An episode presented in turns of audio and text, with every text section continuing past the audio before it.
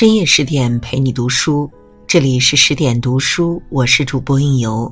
今天为您分享到来自李小木的文章：萧红，不懂我的为我忧愁，真懂我的知我无憾。在很小的时候，看到隔壁的男人娶亲，发现男人处处欺负那个新娘，他就气哄哄的对家里人说：“假如换作是我，我才不会那样被欺负呢。”这话被他大伯听到了，大伯眼睛一瞪，反击他说：“你倒是说说看呢，是你，你能怎样？我看呐，你比人家还不如呢。”他当时被大伯气得哆嗦，却连自己都没有料到，大伯的话一语成谶。命运于他而言，仿佛一直都围绕苦难这命题，一再摩挲他的生活，令他应接不暇。可作为民国四大才女之一，文学洛神，她笔下的世界和自身的哀痛合而为一，化为一面镜子，来照应这人世间的苦浊。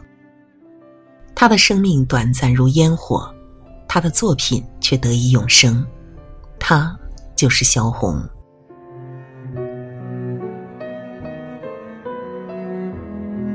被嫌弃的长女注定孤独。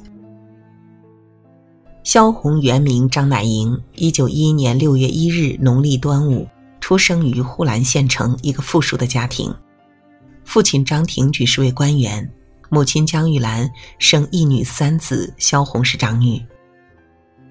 旧时根深蒂固的重男轻女思想是萧红童年阴影的根基所在。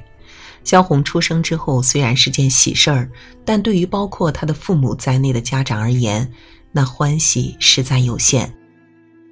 唯独祖父张维珍不同，他真视萧红为明珠。八岁时母亲病故，不久父亲娶了后母，萧红与后母的关系，用他的话说就是生人。父亲更似忘记了有这个女儿一般。大多时候，他和祖父一起生活，还好还有祖父疼爱。在他人生最重要的那几年，祖父给了他温暖而真善的影响。他是第一个教萧红识字读书的人，想来萧红与文字的缘分也是从那个时候开始的。八岁那年，萧红被送入小学，那时的萧红最热爱的就是古诗词。从桃花潭水深千尺到锦瑟无端五十弦，每一天都浸入其中，美到无法自拔。第一次和父亲发生重大的冲突是为升中学，父亲希望女儿能够遵循俗世传统，为嫁人做准备，放弃读书。萧红断然不能同意，读书给他打开了另一个世界的美好，他怎么能轻易放弃呢？祖父懂他，为他在家中周旋，可是沟通无果。最后，萧红心一横，威胁父亲：如果不让他读书，他就当修女。父亲只好同意，这才有了萧红以后的人生。萧红离开了呼兰，考入了哈尔滨第一女子中学。在这座学校里，萧红方有机会接触到包括鲁迅在内的新时期文学大师。阅读成了他最重要的事情。读书多了，自然会有内心涌动的浮起和呼之欲出的想法。他开始慢慢给报纸杂志投稿，敲银这个笔名是从那个时期开始的。然而，静好的岁月没有过多久，他接到了祖父病危的消息。生老病死虽则正常，可是他不是别人。他是萧红一生中最重要的人，他走了，也把这个家里唯一的爱和温暖带走了。父母纵然对他万般漠然和刻薄，在那一刻也抵不过萧红心中疼痛的万分之一。人世间最大的痛苦，莫过于最爱自己的那个人不在了，永永远远的再也看不到了。依附男人的女人会活得很辛苦。祖父去世的那一年，萧红生命中的第一个男人出现了汪恩甲，这是父亲早前瞒着萧红为他保媒张罗的一门亲事。汪家家境殷实，世代富商，是父亲眼中的良媒贤婿。但他毕竟是富家公子，纨绔气很重，而且还有抽大烟的恶习。她是那样心高气傲的女孩子，便萌生了退婚的念头。之后逃避婚约，和表哥去了北平。表哥家里震怒，断了他的经济来源。不久，表哥便妥协了，回到了家中。一时间，萧红经济困顿，茫然无措。这个时候，弯甲又出现了。他就像一束微弱的光芒，一根吸收的稻草。虽然心里无爱，为了活着，萧红不得不死死抓住。可是，这样的女人注定是要受伤的。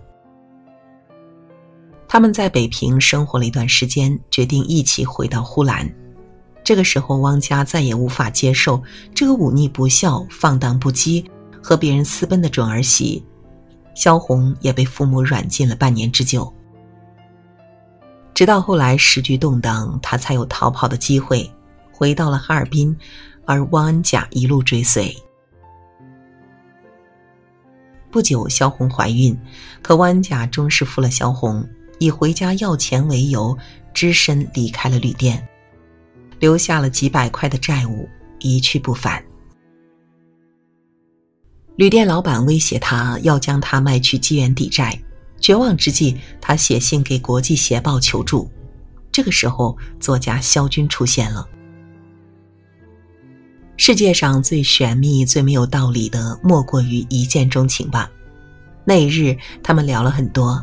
谁也不愿意停下来，谁也不愿意浪费片刻。人世间所有的相遇，都是久别重逢。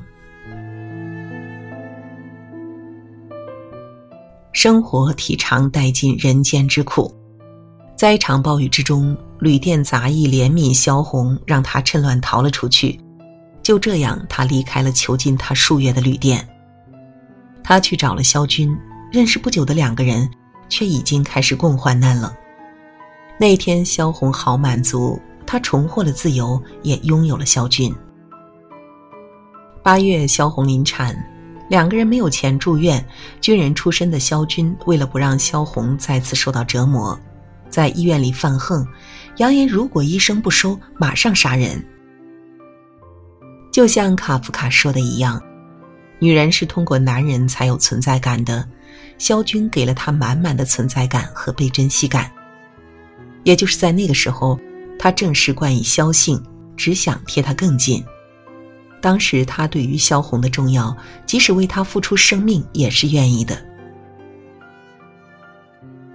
孩子出生后，由于实在无力抚养，萧红把孩子送人了。在两个大人都朝不保夕的情形下，这也许是最好的安排吧。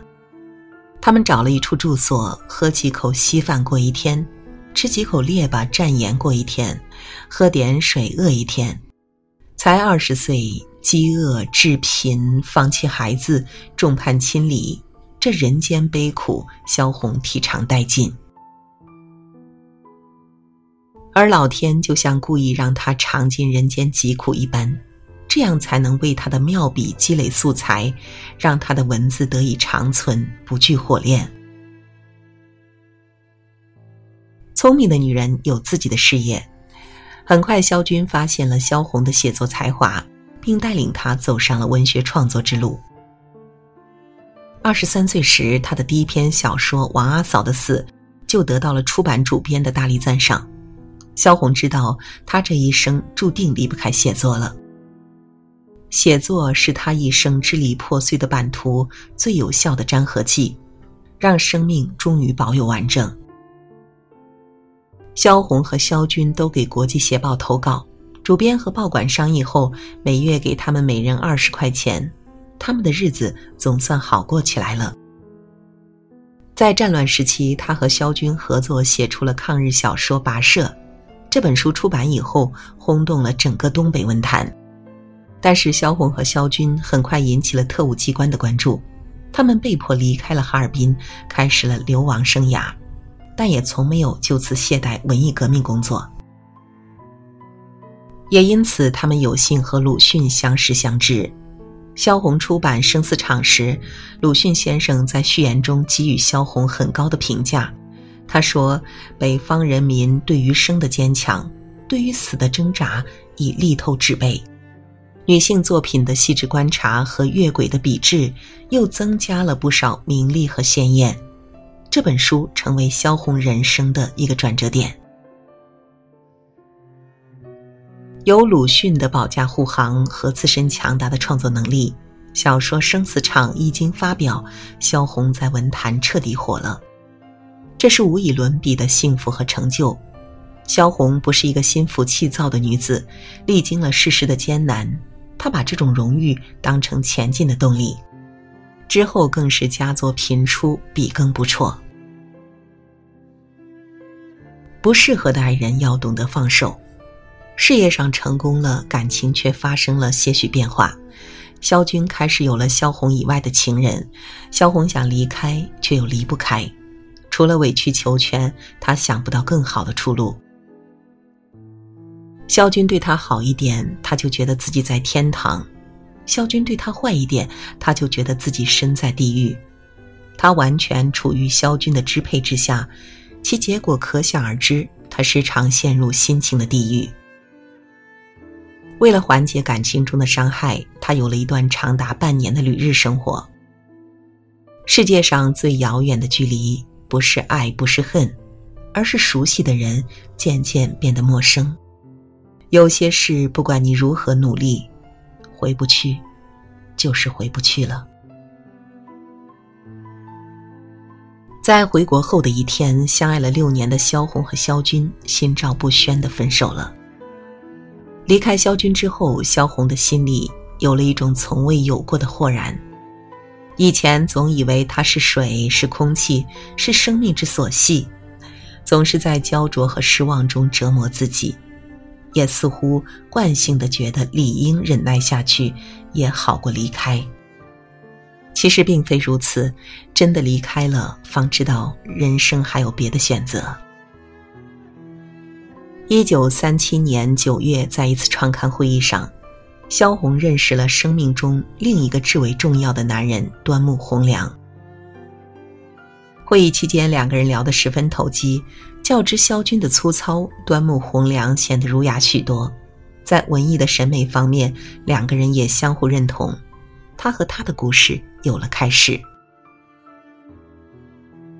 端木蕻良的感情虽不是萧军那般迅速猛烈，而是极其缓慢的发生。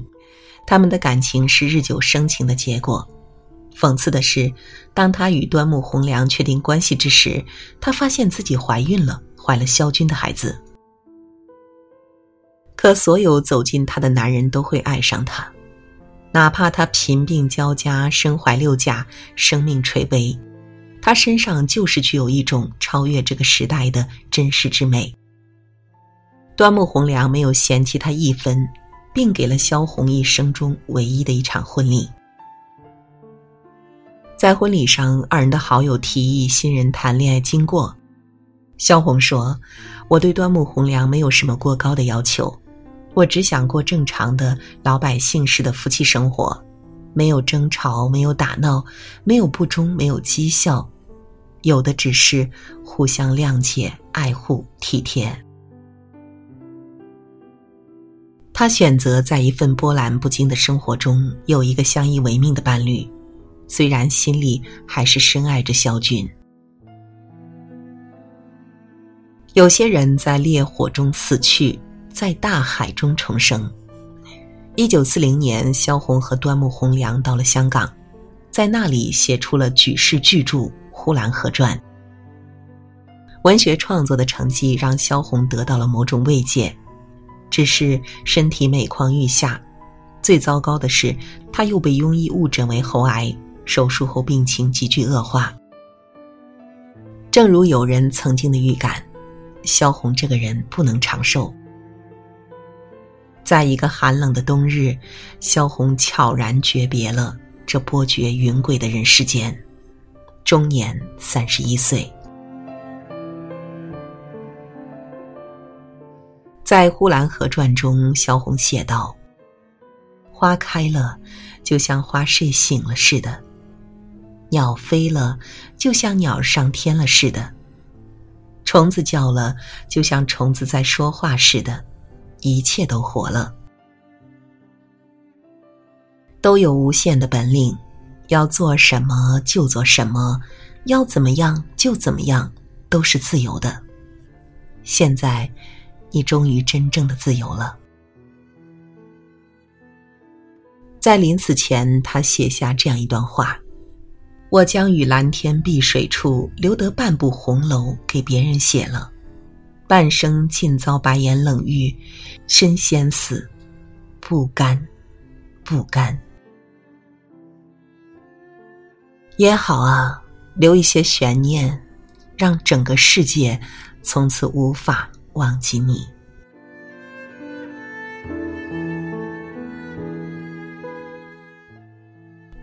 好了，文章就为您分享到这里。更多美文，请继续关注十点读书，也欢迎把我们推荐给你的朋友和家人，一起在阅读里成为更好的自己。